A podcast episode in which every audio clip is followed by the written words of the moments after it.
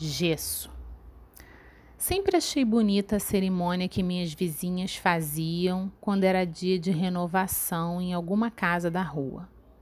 O Sagrado Coração de Jesus, o Sagrado Coração de Maria. Desde pequena ouvi falar sobre votos renovados, casamento, amizade, vizinhança, própria casa. As vozes cantando juntas, a nós descei divina luz o coro forte, estranhamente afinado. O que mais me interessava era o final da reza, porque dentro de pouco tempo a pessoa da, da casa traria sequilhos, bolo de milho, suco de maracujá, refrigerante. O tipo de comida dependia do tipo da casa. Gente mais pobre oferecia suco meio aguado, bolacha maisena e um só tipo de bolo. Quem não estava tão ruim variava um pouco mais. Minha bebida favorita era o aluá. Mas esse eu só bebia na renovação da minha avó. Minha vizinha da frente, Socorro, sempre fazia uma renovação extravagante. Pelo menos para os padrões do nosso bairro. Um loteamento ainda em construção. Quando eu cheguei lá, com os meus 17 anos, aquilo tudo era mato mas Socorro fazia questão de ser memorável. Levava a sério esse negócio da luz que descia bem ali. Da última vez que ela organizou a renovação, a rua estava muito mais cheia de casas e de gente. Tinham asfaltado tudo. Parecia que Socorro queria comemorar o asfalto novo também. Fez tantos tipos de bolo, de suco, de doce, salgadinho, que as crianças ficaram desesperadas se acotovelando. Acho que até as senhoras perderam um pouco o foco cerimonial. Eu estava lá no meu canto, quieta, repetindo todas as rezas junto com o coro. Acreditar eu não acreditava, mas fingia que era uma beleza. Sabia todas as palavras e copiava a entonação das velhinhas. Em nossas almas acendei o amor o amor de Jesus. Em nossas almas, acendei o amor, o amor de Jesus. E o coro repetia o refrão. Eu gostava. Nessa de rezar, de chamar a divina luz para casa de socorro e me benzer, esqueci que tinha marcado de encontrar com Sérgio. Ele era um homenzinho horroroso aqui entre nós. Não de aparência, porque era até aprumado, mas no jeito e nas coisas que fazia. Se o dia estava ruim, descontava todas as raivas em mim. No começo eu só xingava, me chamava de burra. Colocava na cabeça que eu estava dando moral para outro e dizia que eu era uma quenga. Muita ênfase. Eu sempre respondia. Não ficava calada, não. Só chorava em casa. Mas aquilo foi me dando medo e mais medo porque Sérgio foi piorando os xingamentos. E depois começou a me apertar pelo braço e sair me puxando até me deixar em casa. A rua inteira assistia, mas Sérgio se tornou corriqueiro. Tinha gente que já nem levantava a vista, só continuava varrendo a calçada, dando água para as plantas e trazendo os meninos da creche. Eu engoli o choro, fazia cara de raiva e deixava que ele me puxasse, empurrasse, porque assim doía menos. Tentei me debater uma vez e meu braço ficou todo roxo. Pensei até que fosse cair. Depois aprendi que braço não cai assim fácil. E também eu não achava que tinha muita escolha. Se eu fazendo todas as suas vontades, Sérgio já me usava de boneca de trapo, do que seria capaz se eu lhe desse um pé na bunda. Eu não gostava nem de pensar, porque eu nunca conseguia imaginar que ele me deixaria em paz e eu ficaria livre para me pegar com quem eu quisesse. Então, eu me pegava só com ele, que não era lá grandes coisas, mas se dedicava. Aí que eu estava ocupada com a reza, quando o Sérgio apareceu na calçada. A cara do demônio com ódio. Demorei para perceber que ele estava lá plantado, fechando as mãos e estalando os dedos. Quando botei o olho nele, senti o corpo todo arrepiar. Parecia presságio ruim. Acho que foi a santa que cochichou no meu ouvido. Mas ali eu só pensei que ia morrer. Se eu saísse daquela sala, ele ia me arrastar pelo braço ou pelos cabelos quando me jogasse dentro de casa. Não ia quebrar uma cadeira, nem a porta do banheiro, nem os copos que eu comprei semana passada. Ia quebrar a minha cara. Feito visagem, vi meu corpo estirado no chão, uma poça de sangue, meu cachorrinho latindo e levando um chute na fuça também. Tudo muito feio. Quem sabe notícia no jornal. Minha mãe, a pobre, perguntaria onde foi que errou. Logo eu, do gênio forte, caí numa armadilha dessas, escolher um homem ruim desses. É a vida, né, mãe? poderia ser a morte também.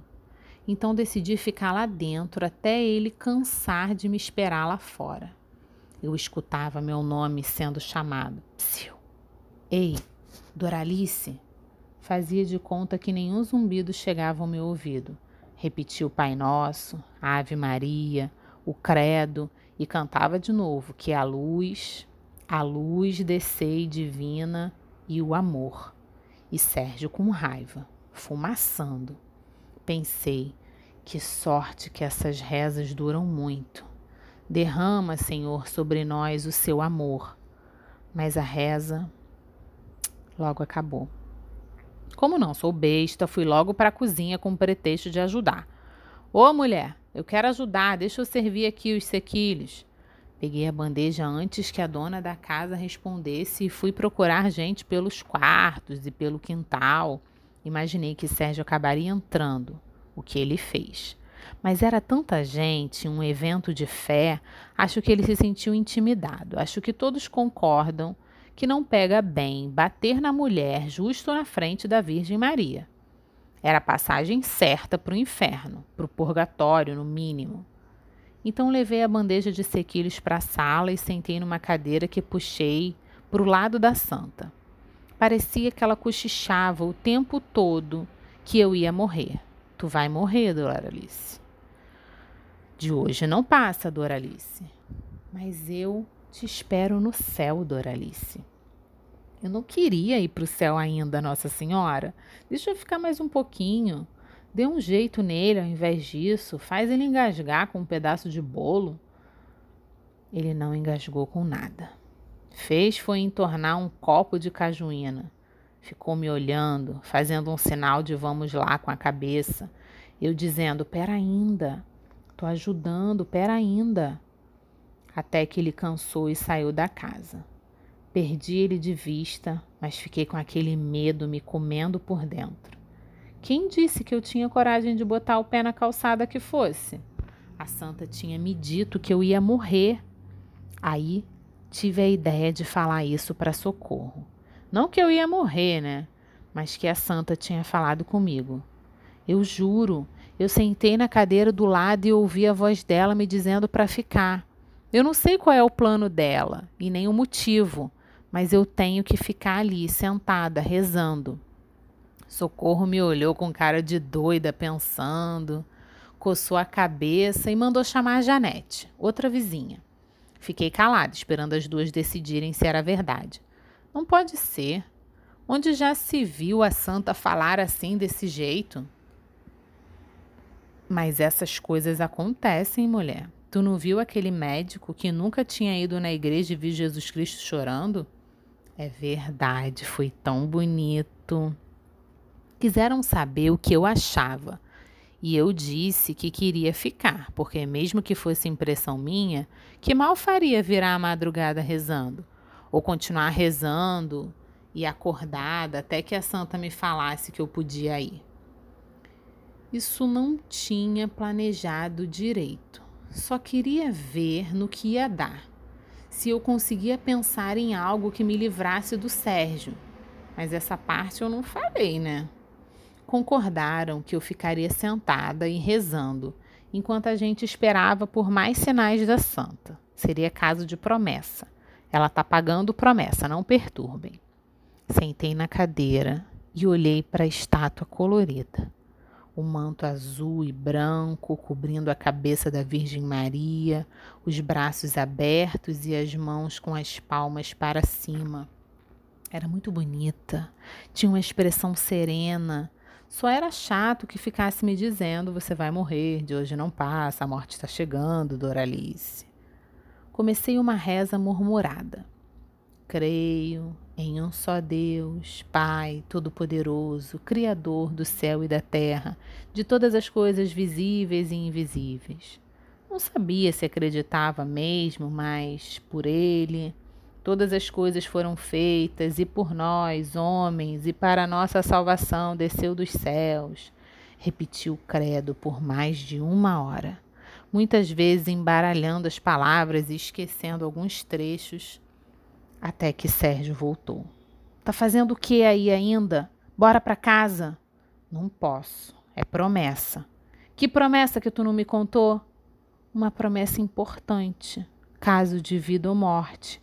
Ah, agora pronto. Além de me fazer esperar. Desculpa, benzinho, mas sabe como é promessa. E vai ficar prometendo até quando? Prometendo não, cumprindo. Eu não queria dizer até quando, porque eu não sabia também. Só queria que a renovação acabasse logo. Socorro fechasse a porta e mandasse Sérgio esperar em casa.